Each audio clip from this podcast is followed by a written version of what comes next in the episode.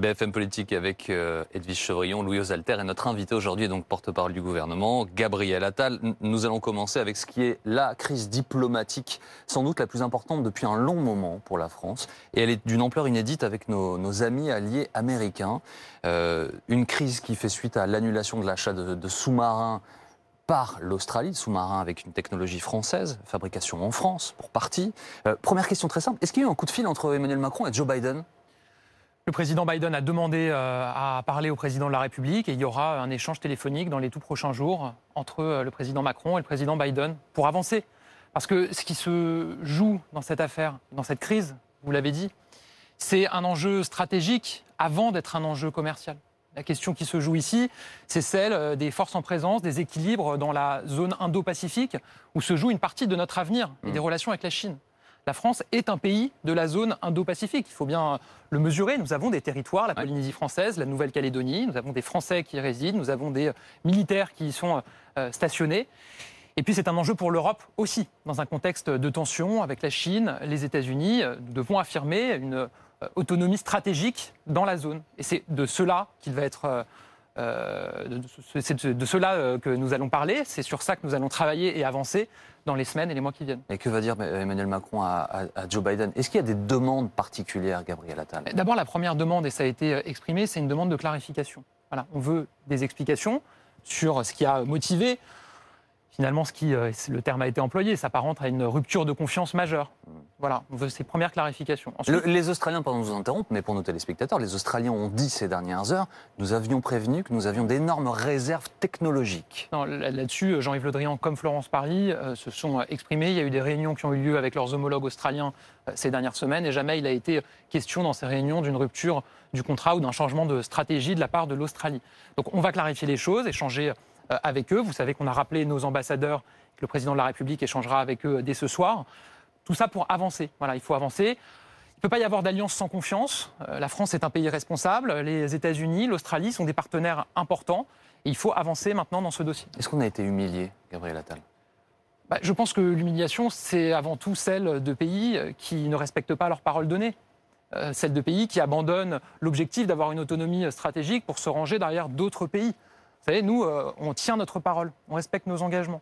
On cherche évidemment avec l'Europe à avoir une influence dans le monde et notamment dans les zones de la planète où on voit qu'il y a des tensions qui montent et où nous, on a un objectif, c'est de faire de la zone Indo-Pacifique une zone libre, de libre circulation, euh, et pas une zone où la Chine prendrait tout, une zone où les tensions seraient légion, mmh. mais une zone où on peut euh, vivre, où l'autonomie des différents États est respectée. On a des partenariats très importants dans la zone, je veux le rappeler avec l'Inde, avec la Nouvelle-Zélande. On a des relations très fortes avec le Vietnam, avec euh, Singapour. Et évidemment, cette présence, elle va demeurer et on va continuer à avancer en européen. Hmm. Gabriel Attal, on dit que c'est le contrat du siècle, 56 hein, milliards euh, euh, au total. La seule chose, c'est pour la France, ça sera, d'après Bruno Le Maire, ça sera à peu près 8 milliards de manque à gagner.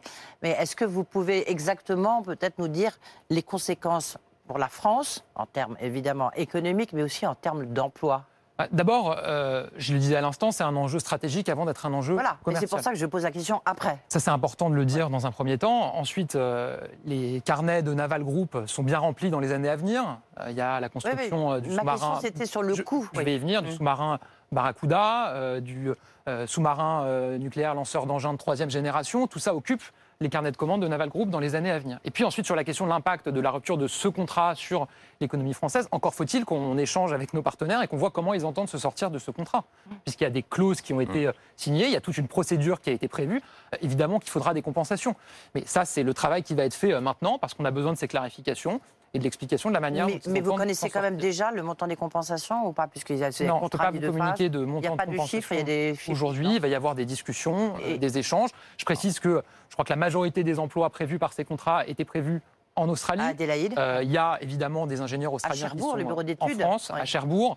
Euh, il y a des ingénieurs français qui sont en Australie on rentrait là, on allait rentrer dans la phase de construction euh, des sous-marins. Et évidemment, le contrat devra être respecté jusqu'au bout. Je voudrais revenir sur la nature de notre alliance avec les États-Unis. Oui, l'alliance, vous avez parlé de la zone Indo-Pacifique, mais l'alliance avec les Américains, c'est l'OTAN. Le général de Gaulle, en son temps, avait euh, quitté le commandement intégré euh, de l'OTAN. Nous y sommes revenus depuis. mais Emmanuel Macron lui-même, il y a un certain temps, a déclaré que l'OTAN était en état de mort cérébrale.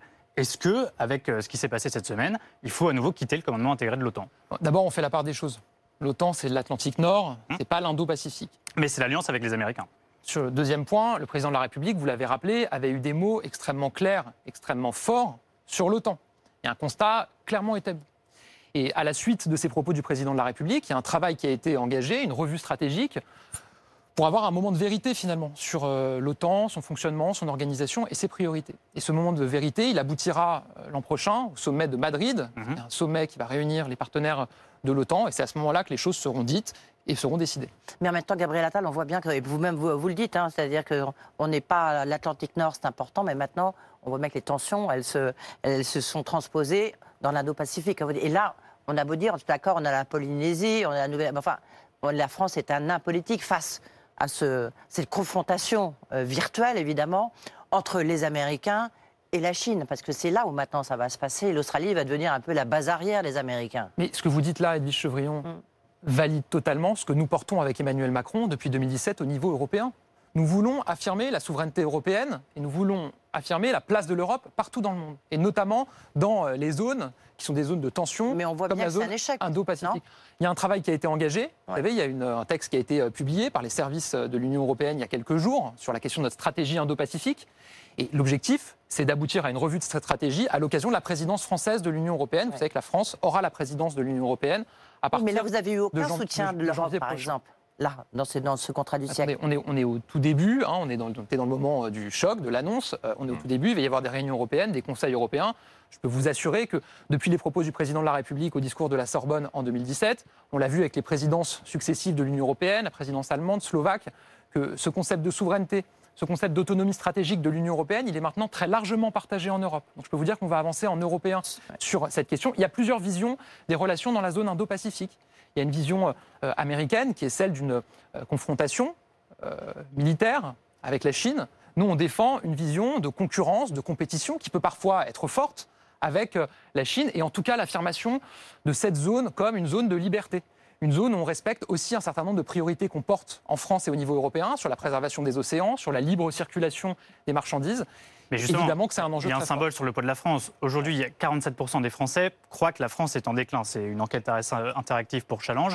Est-ce que la perte de ce contrat et le- la forme d'humiliation qui est subie, c'est pas un symptôme de ce déclin que ressentent beaucoup de Français? Bon, c'est ce que certains cherchent à faire. On voit bien qu'il y a des responsables politiques qui cherchent à, à utiliser cette situation pour expliquer aux Français finalement que la défaite serait acquise, Justement, est-ce que ça apporte de l'eau à leur moulin? qu'il n'y aura plus de conquête à mener. Moi, je ne crois pas du tout à cette vision-là. Voilà, moi, je crois à une France et le président de la République à une France conquérante. Et on a vu d'ailleurs ces dernières années, si on prend le sujet euh, de euh, nos industries de défense, on a vendu 88 rafales à l'étranger depuis euh, 2017, 30 milliards de commandes supplémentaires. 28 milliards de livraisons euh, effectuées. Je parle là des industries de défense, mais on voit bien que la France est redevenue le pays depuis deux ans le plus attractif en Europe pour les investissements étrangers. Qu'on a des créations d'usines en France, on n'en avait pas vu depuis des années. Qu'on a des emplois industriels qui se recréent. Oui, moi je crois profondément que euh, le temps des conquêtes est possible pour la France et pour l'Union européenne. Certains ont une autre vision. Ils expliquent que le déclin est là, que la défaite est là, et que finalement le seul moyen de se protéger, c'est de se replier sur soi. C'est pas du tout notre vision des choses, et je pense que ça fera partie des grands débats qu'on aura dans les mois prochains et au moment de l'élection présidentielle. Gabriel Attal, parce que c'est vrai que la déclaration de Joe Biden, le président américain, était, était forte. En plus, il s'agit de sous-marins nucléaires. Est-ce qu'il y a eu un contact, je ne sais pas, euh, du président Macron avec euh, c'est le président chinois Xi Jinping? Est-ce que vous avez essayé d'établir un contact? Parce que les Chinois, ils sont en ligne de mire. Non, moi, j'ai pas d'autres informations à vous donner que président Biden a demandé à parler euh, au président de la République et qu'il y aura un contact téléphonique dans les tout. prochains Mais jours, en début de semaine. aucun contact. J'ai pas d'autres informations à vous donner euh, aujourd'hui. Un, un dernier mot à ce sujet, euh, Gabriel Attal, s'il vous plaît. Euh, je le disais, les Australiens affirment avoir prévenu à de nombreuses reprises de leurs réserves. Jean-Yves Le Drian s'est mis très en colère, et encore hier soir à la télévision, et explique qu'il- que nous avons découvert ça au dernier moment. Est-ce que la France peut se permettre de découvrir au dernier moment une information de cette ampleur Est-ce que ça ne dit pas aussi quelque chose de notre d'une forme de faiblesse de notre pays Vous savez, Jean-Yves D'être mis devant le fait accompli au dernier moment. Jean-Yves Le Drian l'a dit euh, hier. Ce c'est visiblement une décision qui s'est faite de manière euh, extrêmement euh, secrète, confidentielle. Il a même dit que probablement euh, certains ministres australiens ou américains n'étaient pas au courant de cette décision. Voilà. Il y a eu un moment de choc, de colère légitime. Et je pense que c'était important de dire les choses. Maintenant, il faut avancer. Il faut trouver euh, la voie d'un chemin pour avancer avec nos partenaires, pour établir une confiance, parce que sans confiance, il n'y a pas d'alliance. Allez, nous allons avancer aussi dans cette émission. Gabriel Attal, euh, un de vos collègues au, gouver- au gouvernement, euh, Olivier Véran, annonce que 2 700 000 soignants en France, euh, sur les 2 700 000, 3 000 ont été suspendus. C'est désormais obligatoire pour eux, hein, la, la vaccination, parce qu'ils ont refusé de se faire vacciner. Mais en fait, certains sont partis avant, ont quitté leur emploi, d'autres étaient en vacances. Bref, ce chiffre est sans doute un peu mouvant. Est-ce que vous avez, vous, d'autres chiffres à nous donner sur la part des soignants qui a refusé et qui a été sanctionné? J'ai pas d'autres chiffres à vous donner. Ce qui est certain, c'est que 3000 soignants euh, suspendus le jour où l'obligation de vaccination entre en vigueur à l'hôpital, c'est peu. C'est à peine 0,1% des soignants. Et là, il faut mesurer le chemin qui a été euh, parcouru. Au début du mois de juillet dernier, 6 soignants sur 10 étaient vaccinés. Le président de la République s'est exprimé. Il y a eu ensuite, je crois, un ressaisissement euh, de Français qui ne souhaitaient pas se faire vacciner, qui ont décidé de le faire, notamment chez les soignants. Et on est aujourd'hui à beaucoup plus de 9 soignants sur 10 qui sont vaccinés.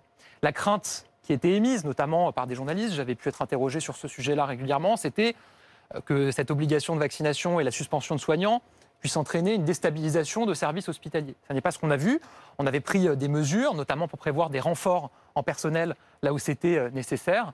Et on a vu que la continuité des soins pouvait être assurée. Alors, il y a des exceptions tout de même, Gabriel Attal. Euh, hier soir, par exemple, j'interrogeais en direct le, le maire de l'île aux Moines. C'est à côté de Vannes. Il y a 600 habitants, vous connaissez.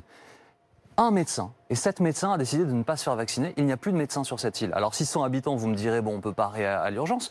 L'été, il y a 6000 personnes qui y résident et 2000 qui viennent quotidiennement. C'est un vrai sujet. Et le maire avait mis un an et demi à trouver un, un praticien. Là, là, il y a un vrai sujet. et ça, et ça n'est pas une exception. Ça arrive ailleurs en France. C'est pas un sujet hospitalier. Là, on parle de Oui. médecins libéraux, de médecins de ville. Mais vous parliez de continuité de soins. mais la question de la désertification médicale, c'est un enjeu majeur et j'ai envie de dire structurel. On n'a pas attendu le vaccin pour voir qu'il y avait un problème de présence médicale partout Mm. sur le territoire. Pour ça qu'on agit avec des financements supplémentaires de l'assurance maladie. Il y a un énorme travail qui est fait par nos assurances, par nos agences régionales de santé pour identifier des médecins, pour les convaincre de venir s'installer. Il se trouve que vous posez la question, c'est un hasard, mais je connais très bien l'île aux Moines, qui est une très belle île. euh, et moi, je ne doute pas qu'on trouvera des solutions, même si j'entends les inquiétudes et les angoisses quand vous habitez sur un territoire qui est en plus un territoire euh, isolé. Évidemment que vous avez besoin d'avoir un médecin et une continuité euh, médicale.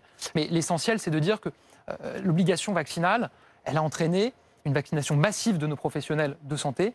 Et on n'a pas vu de rupture, euh, de continuité des soins, notamment d'urgence, de réanimation, dans des établissements hospitaliers, encore une fois, parce qu'il y a eu ce ressaisissement et aussi parce qu'on a agi Les- avec nos agences Les régionales. contaminations euh, baissent beaucoup en ce moment. Est-ce que le pass sanitaire pourrait devenir un pass sanitaire local, par département ou par région?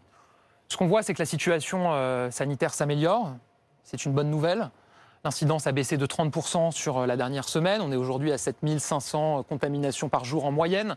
Ça a diminué aussi à l'hôpital. On est repassé sous les 10 000 patients hospitalisés, sous les 2000 patients en réanimation. Et c'est bon signe.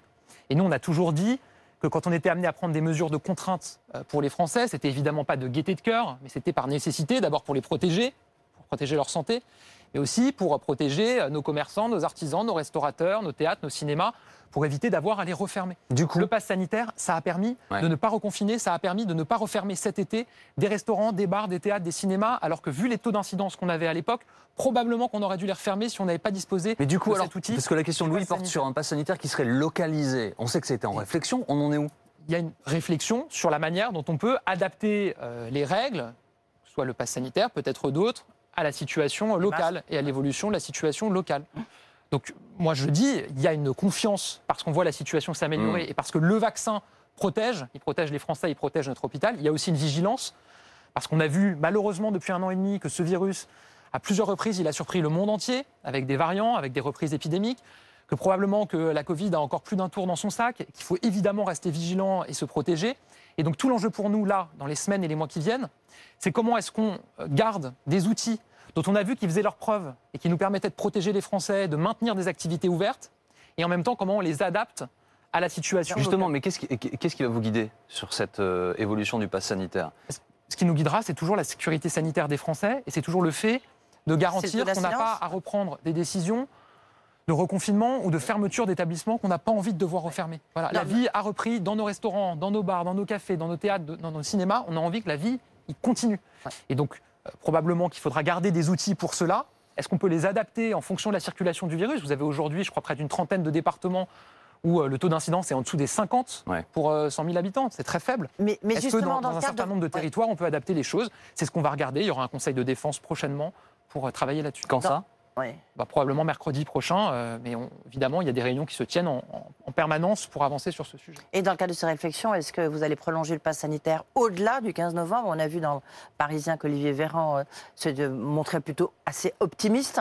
Est-ce qu'il y a une probabilité qu'au-delà du 15 novembre, et plus on se rapproche de l'élection, le pass sanitaire euh, bah, soit déclaré plus euh, utile D'abord, moi, je redis, hein, euh, on n'est pas fétichiste ou obsessionnel du pass sanitaire. Si on pouvait se passer du pass sanitaire, Mais il y a une chance après le 15 passerait. novembre, vous Dans un pensez monde idéal, il n'y aurait pas de pass sanitaire parce qu'il n'y aurait pas de virus non plus, on n'aurait pas à l'utiliser, mais c'est un moindre mal, encore une fois, pour maintenir des Mais activités. est-ce qu'il y a une chance dans vos Ce que je disais à réflexions Vous l'instant, dites. euh, pour faire écho à ce qu'a dit Olivier Véran, ouais. c'est qu'il y a des raisons d'être optimiste là sur l'amélioration de la situation Mm. sanitaire. Et le fait qu'on pourra, on l'espère, adapter nos règles et peut-être le pass sanitaire à la circulation du virus.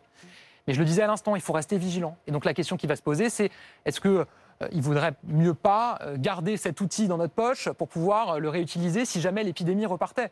Moi, s'il devait y avoir une reprise épidémique à un moment, parce que c'est l'hiver, parce qu'on est plus en intérieur, etc., bah, Mm. je préférerais qu'on utilise le pass sanitaire plutôt qu'on Mm. utilise le confinement ou la fermeture d'établissements. Donc c'est ça la réflexion, si vous comprenez, qu'il y a en Oui. ce moment. Comment est-ce qu'on adapte nos dispositifs et en même temps se poser la question de savoir s'il ne faut pas les garder pour pouvoir les réactiver si jamais l'épidémie devait reprendre. 80 000 personnes euh, hier anti-pass sanitaire et ou anti-vax euh, dans la rue. Qu'est-ce, quel regard vous portez sur cette dixième semaine de, de mobilisation?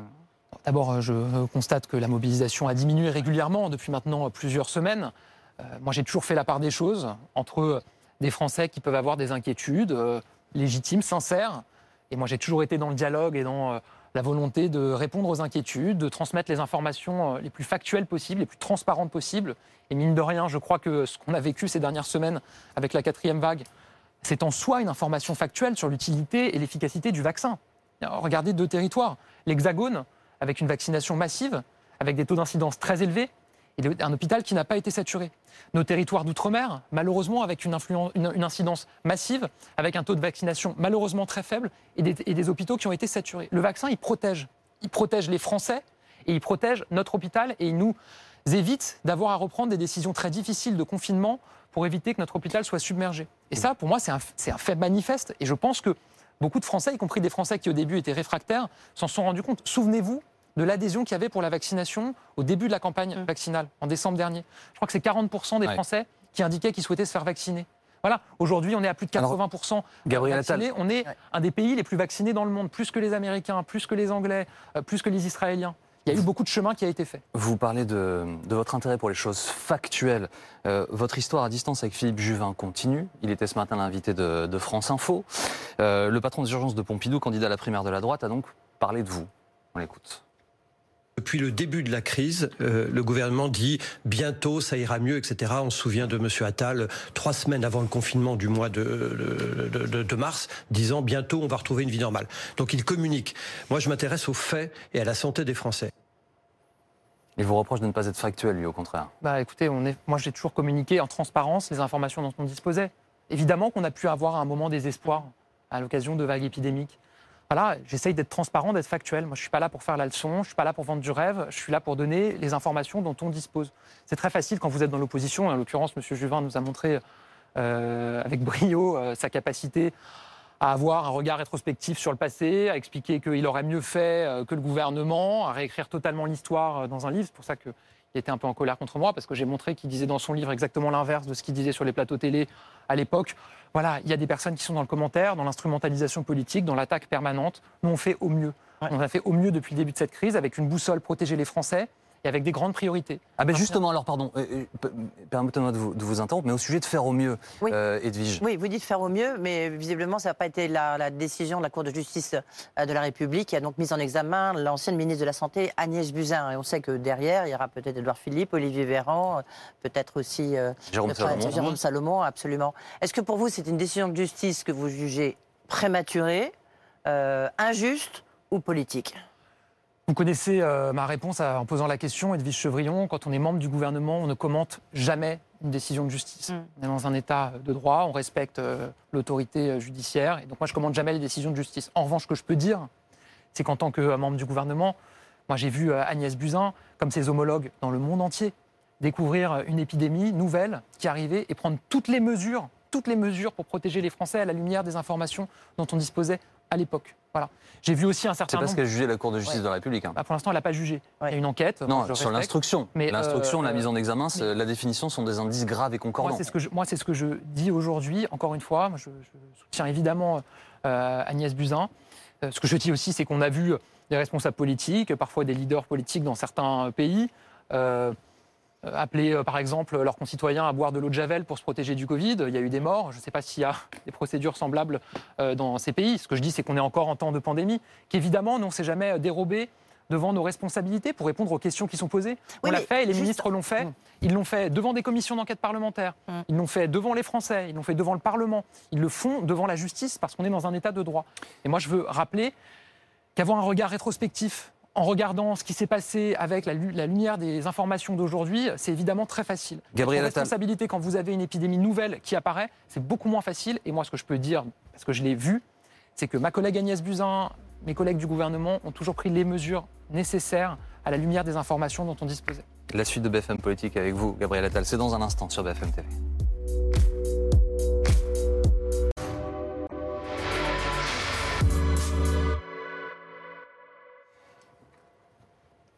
La suite de BFM Politique. Gabriel Attal, hier, il y avait des manifestations de chasseurs. Euh, en fait, le, Conseil d'État a cassé une décision du gouvernement sur des chasses dites traditionnelles, les chasseurs qui se mobilisent pour euh, perpétuer leur, leur loisir. Est-ce que le gouvernement ne cherche pas à leur donner des gages? Est-ce qu'on n'est pas dans de la pure politique? Il y a un million de chasseurs et à chaque fois, on voit que les responsables politiques, au moment des élections, essaient de leur donner des gages. Vous faites pareil que les autres, en fait. Il y a un débat sur cette question de la chasse et notamment des chasses traditionnelles. Et vous l'avez dit, euh, le Conseil d'État a rendu euh, une décision, mais qui n'est pas une décision euh, motivée sur le fond, mais sur la forme, expliquant qu'il n'y avait pas eu de motivation et d'argumentation suffisante pour autoriser ces chasses traditionnelles. Nous, dans ce débat, qui alimente beaucoup de discussions, et c'est normal, ce qu'on veut, c'est que le droit soit dit. Voilà. Nous, on veut respecter les engagements européens. Il y a une directive européenne qui s'appelle la directive Oiseaux, qui prévoit la préservation de la biodiversité, et on veut qu'elle soit respectée et que tous les types de chasse en France respectent cette directive. Et donc, on prend des arrêtés pour que le Conseil d'État dise le droit, voilà, et qu'on puisse avancer et que ce débat soit finalement clos. Et on respectera la décision, quelle qu'elle soit, du Conseil d'État. C'est ce qu'on a fait, par exemple, sur la chasse à la glu, qui a été euh, interdite par le Mm. Conseil d'État. Là, pour le coup, sur des motivations de fond, bah, évidemment, on a respecté et on interdit cette pratique. Donc, il y a des arrêtés qui sont euh, soumis à consultation sur chacun des types de chasse et euh, le Conseil d'État se prononcera. Moi, je ne veux pas que ce débat occulte tout ce qu'on fait pour la préservation de la biodiversité en France et dans le monde d'ailleurs. Il y a eu un sommet très important, le sommet de l'UICN, qui s'est conclu, vous le savez, cette semaine.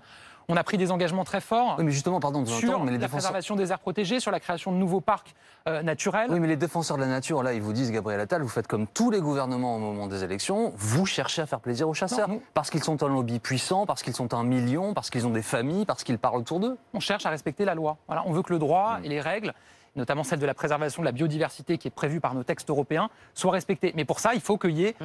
une instance indépendante, c'est le Conseil d'État, qui puisse se prononcer et on suivra la décision qui est prise. Mais sur les questions du bien-être animal, qui revient souvent, moi je suis très sensible à cette question-là. C'est ce gouvernement, c'est cette majorité qui met fin à la castration à vif des porcelets. C'est ce gouvernement qui met fin euh, au broyage des poussins mâles. C'est ce gouvernement et cette majorité, puisqu'il y a des parlementaires qui se euh, mobilisent. Je pense à Loïc Dombreval, à Claire Aupetit, à Aurore Berger, qui a proposé un texte qui a été adopté, adopté par le Parlement, qui se mobilise pour la protection des animaux de compagnie. Voilà, on a cette action-là qui est très forte. Et moi, je ne veux pas que ce débat occulte toute notre action en faveur de la biodiversité et du bien-être animal. Edwige, Il y a- il y a un autre sujet qui alimente évidemment beaucoup les, les discussions, euh, c'est la question du pouvoir d'achat, des inégalités qui se sont creusées avec cette crise sanitaire. Il y, aura, hum, il y a beaucoup de débats autour est-ce qu'il faut ou pas augmenter le SMIC? Il y a un coup de pouce euh, technique, entre guillemets, qui va être apporté au SMIC le 1er octobre prochain. Euh, Est-ce qu'il ne faut pas aller un petit peu plus loin, ou du moins comment partager les fruits de la croissance de, de cette reprise, pour reprendre l'expression de Bruno Le Maire? C'est un enjeu extrêmement fort pour nous. Et première immédiat, chose, ouais. première chose, euh, nous, agir pour une meilleure rémunération du travail, c'est ce qu'on fait depuis 2017. C'est notre grande priorité. Oui, mais là, qu'est-ce que vous allez faire concrètement venir. On veut que les Français puissent travailler, Mhm. qu'il y ait de la création d'emplois. Et ça, on parlait un peu tout à l'heure euh, du bilan des créations d'emplois en France.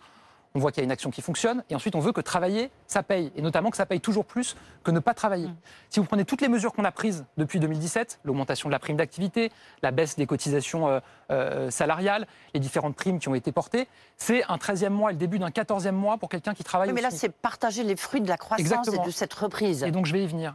Aujourd'hui, vous avez deux phénomènes. Vous avez à la fois la crise euh, sanitaire, on a vu qu'il y a des Français qui ont travaillé. On a, parlé, de deuxième ligne dans un certain nombre de secteurs, dans l'agroalimentaire, dans la propreté, dans la sécurité, et dont on a, je crois, dit tous qu'il fallait pouvoir les revaloriser dans leurs conditions de travail ou dans leur salaire. Et pour ça, nous, on croit à des travaux et à des négociations par branche, par secteur. C'est ce qui a été engagé. Il y a un accord notamment qui a été conclu dans le secteur de la propreté euh, la semaine dernière, qui a été signé par les partenaires sociaux, qui prévoit une revalorisation salariale et une action sur les conditions de travail. On souhaite que ça se poursuive dans d'autres secteurs, notamment dans le secteur de l'hôtellerie-restauration. Mais je vais vous dire, c'est dans l'intérêt des salariés, c'est aussi dans l'intérêt de ces secteurs et des entreprises parce qu'elles font souvent face dans ces secteurs à une difficulté à recruter. Ah, mais il faut qu'elles soient, soient, plus attractives. Ensuite, il y a la question du SMIC qui fait écho au sujet du pouvoir d'achat, puisque vous avez vu qu'il y a eu une inflation très forte, une augmentation des prix de l'énergie. Et évidemment, nous, on ne veut pas que l'augmentation des prix et l'augmentation des tarifs de l'énergie viennent grignoter ou viennent supprimer toute l'action qui a été la nôtre pour que le travail paye plus. Donc il y a ce, cette, augmentation du SMIC euh, qui a été euh, décidée de 35 euros, qui correspond à l'inflation. C'est une règle automatique, mais on a décidé de l'appliquer.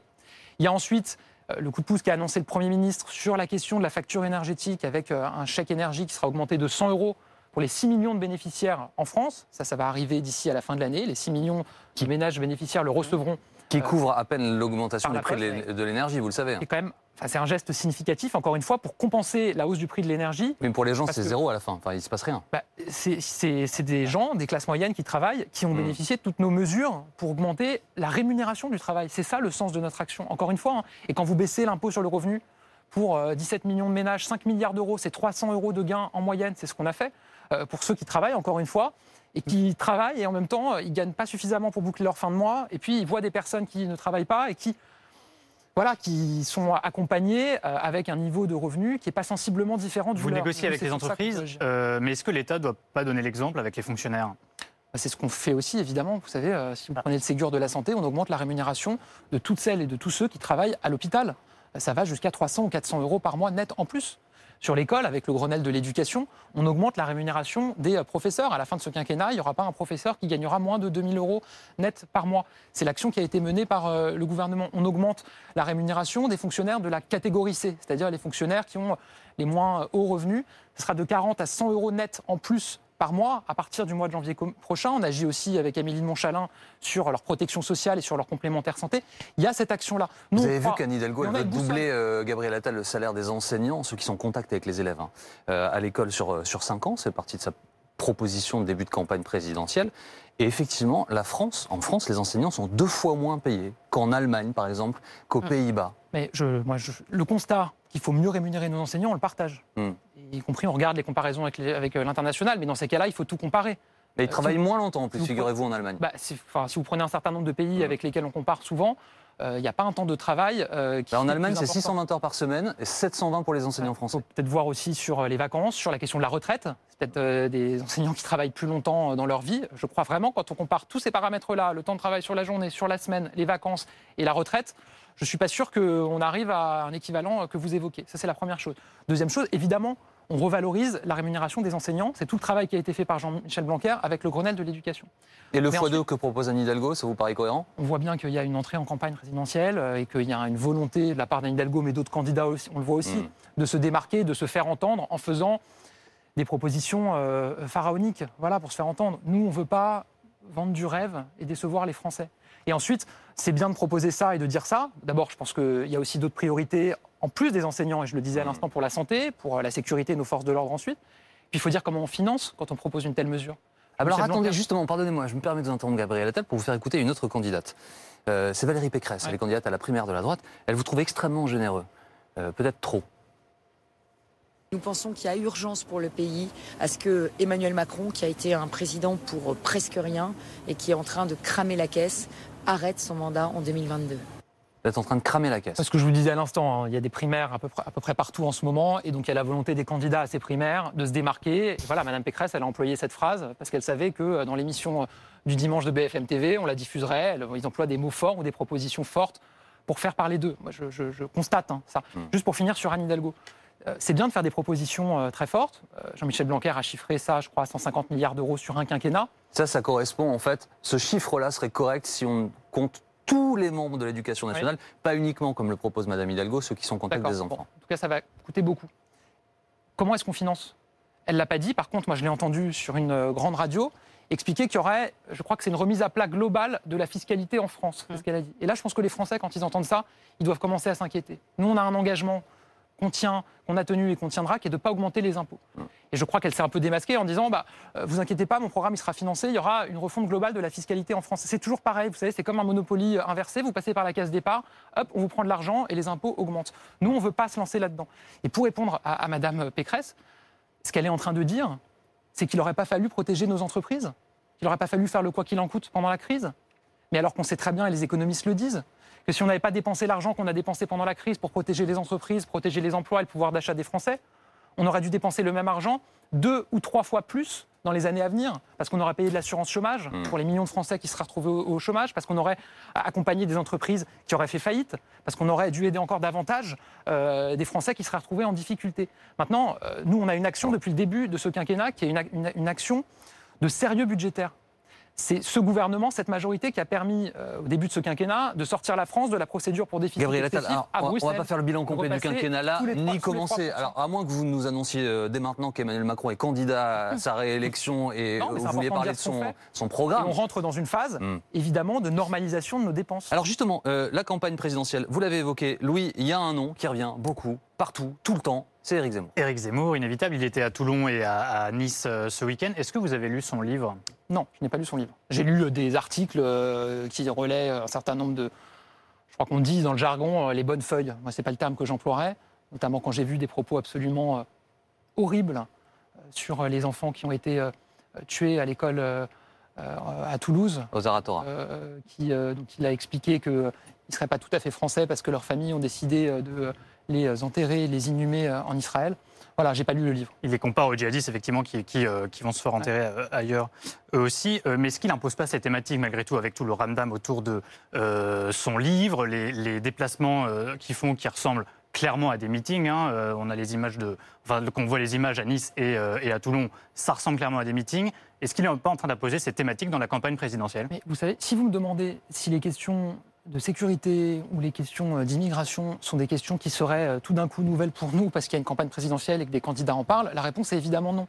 C'est des sujets sur lesquels on travaille depuis 2017, sur lesquels on agit et sur lesquels on commence à avoir des résultats, même si c'est évidemment difficile. Voilà. Après, vous voyez bien qu'il y a des candidats qui sont dans une forme de surenchère, voilà, qui font des coups de menton, qui ont des propos, parfois des propos scandaleux, et qu'il y a une concurrence entre Éric Zemmour, Xavier Bertrand, les candidats à la primaire des Républicains. Euh, De l'autre côté, il y a une concurrence aussi classique avec Marine Le Pen. Moi, j'observe ça. On rentre dans un temps de campagne présidentielle. Donc, je vais vous dire, il faut s'attendre à ce que euh, un certain nombre d'outrances, un certain nombre de surenchères bah, euh, se multiplient dans Bien les sûr, mais semaines et les mois s'il y a de la place pour ces thématiques, est-ce que c'est pas précisément parce que Emmanuel Macron n'y a pas tout à fait répondu en- Il pense évidemment à l'identité, euh, aux inquiétudes vis-à-vis de l'islam, à la souveraineté aussi. Est-ce que c'était pas un, un des angles morts du quinquennat qui fait qu'aujourd'hui, bah, beaucoup de candidats peuvent s'emparer de ces sujets-là? Et ça, les Français sont lucides. La première raison pour laquelle les candidats comme Xavier Bertrand, Valérie Pécresse, Éric Zemmour s'emparent de ces sujets-là et mettent en avant ces sujets-là, c'est parce qu'ils ne trouvent pas matière à nous critiquer sur les questions euh, économiques, et sur les questions d'emploi et sur les questions de la gestion de la crise sanitaire. C'est-à-dire qu'il y a matière à vous critiquer Mais sur non, cela ça veut dire qu'ils cherchent, ils cherchent un endroit sur lequel ils vont concentrer. C'est le leurs bon efforts. endroit. Mais parce qu'il y a beaucoup d'inquiétudes chez les Français et qu'il y a beaucoup de difficultés chez les Français. C'est un sujet qui est éminemment difficile, mais c'est un sujet sur lequel on agit depuis 2017. C'est un sujet sur lequel on a agi en renforçant le budget de la sécurité. Plus, 5 milli- plus 2 milliards et demi d'euros pour le budget de notre sécurité. On crée des postes de policiers de gendarmes, 10 000 sur ce quinquennat à l'époque de Valérie Pécresse et Xavier Bertrand. Ils en avaient supprimé 12 500. On augmente euh, la rémunération de nos gardiens de la paix, plus 100 euros net par mois. On renouvelle le parc automobile de nos policiers. Je peux vous dire que les Français qui voient arriver les policiers avec leur nouvelle 5008, ils sont contents de les voir arriver avec un équipement qui leur permet de poursuivre les voyous euh, ou qui leur permet d'agir dans leur, dans leur territoire. On renouvelle des commissariats, des casernes. À la fin de l'année, c'est 700 commissariats et casernes qui auront été rénovés. On agit, et on agit aussi sur le volet pénal et le volet de la justice, parce que c'est ça le vrai sujet.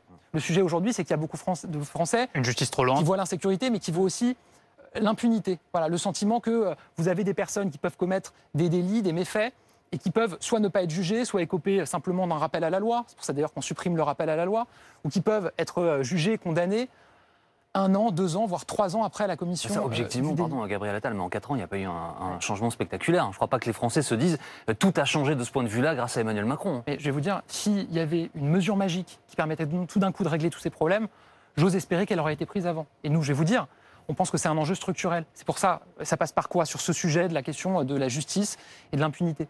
Ça passe par l'augmentation du budget.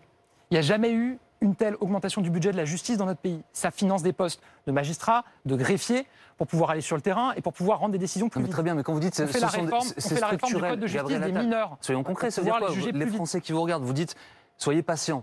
Soyez patients, ça, ça. va prendre du temps, il va falloir qu'on fasse plein plein de choses, et peut-être que dans ça, vous 5 savez. ans, peut-être que dans Je 10 pourrais ans. vous mettre en avant tous les résultats et euh, le bilan qu'on commence à avoir. Oui, mais c'est vous qui dites Et que on les Français, ça les préoccupe. on- mais bien sûr, mais on a un, un bilan sur la diminution des cambriolages, sur la diminution euh, des trafics. Je pense que c'est là où notre action a été la plus forte et on voit des résultats.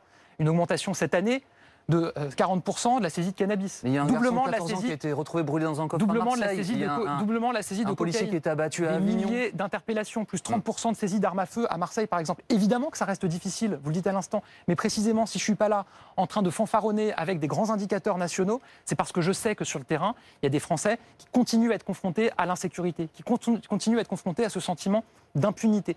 Et donc, ce que je dis, c'est que c'est une action de temps long. On commence à voir qu'elle porte ses fruits, notamment sur un certain nombre de priorités. Et la lutte contre les trafics de drogue, c'est une grande priorité parce que c'est aussi ce qui finance d'autres types de criminalité. Et ce que je dis, c'est qu'on va poursuivre et amplifier sur cette action. Il y a eu le Beauvau de la sécurité Ouais. cette semaine, Ouais. où le président de la République a annoncé des mesures nouvelles pour aller encore plus loin. Edwige. Je, je reviens un instant sur le terrain politique parce qu'on voit bien que la droite se cherche, a les primaires, euh, il n'y a aucun candidat qui, qui émerge vraiment. Finalement, c'est- cette division, il y a le phénomène Éric Zemmour, on vient d'en parler, euh, cette division, ça vous sert plutôt, euh, vous, les- les- la République En Marche, parce que ça, ça affaiblit, il n'y a, pas une personnalité qui émerge. Enfin, non, moi, je constate comme vous qu'il n'y a pas de, il y a ni leadership ni euh, idée ou alternative c'est plutôt clairement bon pour vous. affirmée. Je vais vous dire, moi, j'aime- enfin, on n'est pas dans le temps de la campagne, nous encore. Mais moi, j'aimerais qu'on puisse avoir un débat projet On contre y quand projet, mais alternative contre alternative. Mm. Voilà, sur la gestion de la crise sanitaire. Est-ce qu'on a entendu parmi les oppositions une proposition alternative, une ligne alternative à ce qu'on a fait sur la question de l'ouverture des écoles, sur la question du quoi qu'il en coûte, sur la question de la vaccination générale Mm. Non, on ne les a pas entendus. Non, mais il y a des Euh, gens sur qui les questions. Il y, sur- a des, il y a des gens qui en campagne, Marine Le Pen, pour ne pas la citer, sur ce plateau, elle, elle appelait des mesures que vous avez prises euh, euh, quelques semaines après, par exemple. Mais, enfin, je veux dire, on a pris des mesures progressivement pendant cette épidémie pour protéger les Français. Mais ce que je dis, c'est que moi, je ne suis, je suis pas là à me satisfaire qu'il n'y ait pas de leadership ou pas euh, d'idées clairement exprimées dans les Vous oppositions. regrettez qu'il n'y ait Après, pas de on est, dans, à on est droite dans un temps de primaire, euh, si j'ai bien compris, où il va y avoir la définition et la désignation de candidats, puis il y aura un débat au moment de l'élection Alors, il y a présidentielle. une autre primaire Oui, on n'est pas du tout là-dedans. Il y a une- autre primaire ce week-end, c'est la primaire écologiste, euh, 120 000 inscrits, c'est un record pour ce parti. Est-ce qu'il y a une, une envie, un besoin d'écologie dans, dans- dans notre pays qui, qui se manifeste notamment par, par ce phénomène? Enfin, il y a évidemment une euh, préoccupation très forte en matière environnementale. Mm. Euh, et heureusement d'ailleurs euh, que les, le parti Les Verts n'a pas le monopole de la question de l'environnement. On agit là aussi sur ce sujet-là. Et d'ailleurs, pour avoir entendu quelques débats, je trouvais que ça parlait parfois de tous les sujets, sauf de la question environnementale. Euh, on entend des choses. Et on parfois- critiquait beaucoup votre bilan, ou votre absence de bilan, pour reprendre les, les propos tenus. hein. Mais, enfin, je veux dire, euh, parlons du bilan. Parlons de cette majorité. Comment vous le résumeriez ce bilan en quelques, quelques mesures qui sont actives, qui sont opérationnelles Euh, Comment vous résumeriez le bilan environnemental d'Emmanuel Macron? Alors, je, je vais vous le dire. D'abord, on sort des constats, on sort des alertes et on rentre dans le concret et dans le dur. Et dans, rentrer dans le concret et dans le dur, c'est quoi? C'est fermer toutes nos centrales à charbon sur ce quinquennat. Là, vous avez des pays voisins, notamment l'Allemagne, qui prévoit ça pour 2035 ou 2039. C'est interdire les plastiques à usage unique dans notre pays. C'est construire 10 000 km de pistes cyclables partout en France. C'est engager un plan massif qui n'avait jamais été vu dans l'histoire de notre pays de rénovation thermique de nos bâtiments. Ce qui est bon pour le pouvoir d'achat des Français, ce qui est bon pour l'emploi dans notre pays parce que c'est des PME, TPE qui travaillent sur l'isolation des bâtiments, et c'est bon pour l'environnement parce que c'est moins de consommation d'énergie. 30 milliards d'euros dans le plan de relance sont consacrés à la rénovation énergétique de nos bâtiments. C'est ce qu'on fait aussi pour euh, convertir notre parc automobile. Vous savez, il y a deux visions de l'écologie en France euh, qui, se sont, euh, qui se sont affrontées depuis des années. Il y a ceux qui considèrent qu'il faudrait rien faire. Et ça, c'est notamment euh, côté les Républicains. Il y a encore quelques mois, vous avez un député LR à l'Assemblée nationale aux questions au gouvernement qui a parlé de prétendu réchauffement climatique au nom de son groupe. Donc il y a une forme de déni encore. Il y a ceux qui considèrent, là c'est plutôt côté les Verts, qu'il faudrait taxer et punir pour agir sur l'écologie. On l'a vu ce que ça donnait avec la taxe carbone, ça fonctionne pas très bien. Nous, on a une autre voie qui est celle de dire qu'il faut aider et accompagner. Je vous donne un dernier exemple. S'il vous plaît, parce que permettez. je voudrais juste vous poser deux questions, s'il vous plaît. L'an dernier, on a triplé le nombre de véhicules électriques et hybrides dans notre Mm. parc automobile. Est-ce qu'on l'a fait en ne faisant rien? Non. Est-ce qu'on l'a fait en taxant et en punissant? Non. On l'a fait en déployant une prime à la conversion qui a remarque- remarquablement bien fonctionné et des Français qui s'en sont saisis, qui ont pu changer de véhicule, aller vers un véhicule hybride ou un véhicule électrique. Voilà, Yeah. c'est ça l'action du concret. Et je peux vous dire qu'à la fin, ça va plus loin et c'est plus efficace pour l'environnement que les propos d'estrade ou le déni. Et le procès d'Alexandre Benalla a débuté. Euh, Les Français se souviennent, pour la première fois, avant sans doute vu Emmanuel Macron s'énerver, sortir de ses gonds, dire, on se souvient de sa déclaration, euh, il y a un responsable, c'est moi, qu'il vienne me chercher. Est-ce que ça n'est pas l'affaire, l'affaire qui a pénalisé Emmanuel Macron au cours de ce quinquennat? Est-ce que ce procès-là qui s'ouvre, c'est pas un sujet pour le président de la République? Il y a un procès qui s'ouvre, encore une fois, pour revenir à ce que je disais tout à l'heure sur la justice. Moi, je ne commande pas les affaires de justice, les procès. euh, voilà, c'est la justice qui est saisie. On a vu à un moment que des responsables politiques, des parlementaires dans des commissions d'enquête avaient voulu eux-mêmes se faire juge. Il y a eu des commissions d'enquête. Le gouvernement s'est exprimé à l'époque. Je pense que voilà, il y a un autre temps maintenant qui est un temps euh, judiciaire. En tout cas, c'est pas euh, ce qui nous préoccupe aujourd'hui au gouvernement. On, l'a bien vu au cours de cette émission, il y a quand même un, temps politique très fort. Vous avez dit, on n'est pas à l'heure de, de- de la campagne présidentielle, surtout pour le président de la République. En même temps, on y arrive lentement, mais sûrement, pour reprendre votre, expression. Est-ce que on a une idée de quand est-ce qu'Emmanuel Macron pourrait se déclarer à l'élection présidentielle, où il faut attendre la sortie de la crise sanitaire? À partir de là, on pourra parler politique C'est une, décision qui- c'est une décision qui lui appartient. Oui, bien sûr. Euh, Mais on voit de- bien que ça commence. Il y a les jeunes avec Macron, des affiches. Voilà. Il y a le euh, siège de campagne, enfin, il y a un peu tout là, tout se met en campagne. Mais je vais voilà. vous dire qu'il y a, tout qui est dans la majorité, d'ailleurs en dehors de la majorité des Français ou des responsables politiques qui a envie que le président de la République soit candidat, c'est mon cas, ouais. euh, bah, je vais vous dire, c'est une réalité. Maintenant, la décision de se représenter ou pas, et la décision de quand annoncer s'il devait se représenter, qu'il se représente, c'est une décision qui lui appartient. Moi, j'ai pas d'informations. Ce que je peux vous dire, c'est qu'aujourd'hui, et on a bien vu avec les enjeux dont on a parlé, sur les questions de sécurité, sur les Mhm. questions économiques, sur les Oui, on questions est déjà à sanitaires. du bilan. Non, mais surtout, on est focalisé sur l'action et sur le fait de répondre à ces enjeux pour les Français, et on n'est pas du tout dans la campagne aujourd'hui. Merci beaucoup, Gabriel Attal, d'avoir été avec nous aujourd'hui. Merci, Merci. à tous les deux. Affaire suivante, tout de suite, Philippe Godin, en compagnie de Dominique Rizet.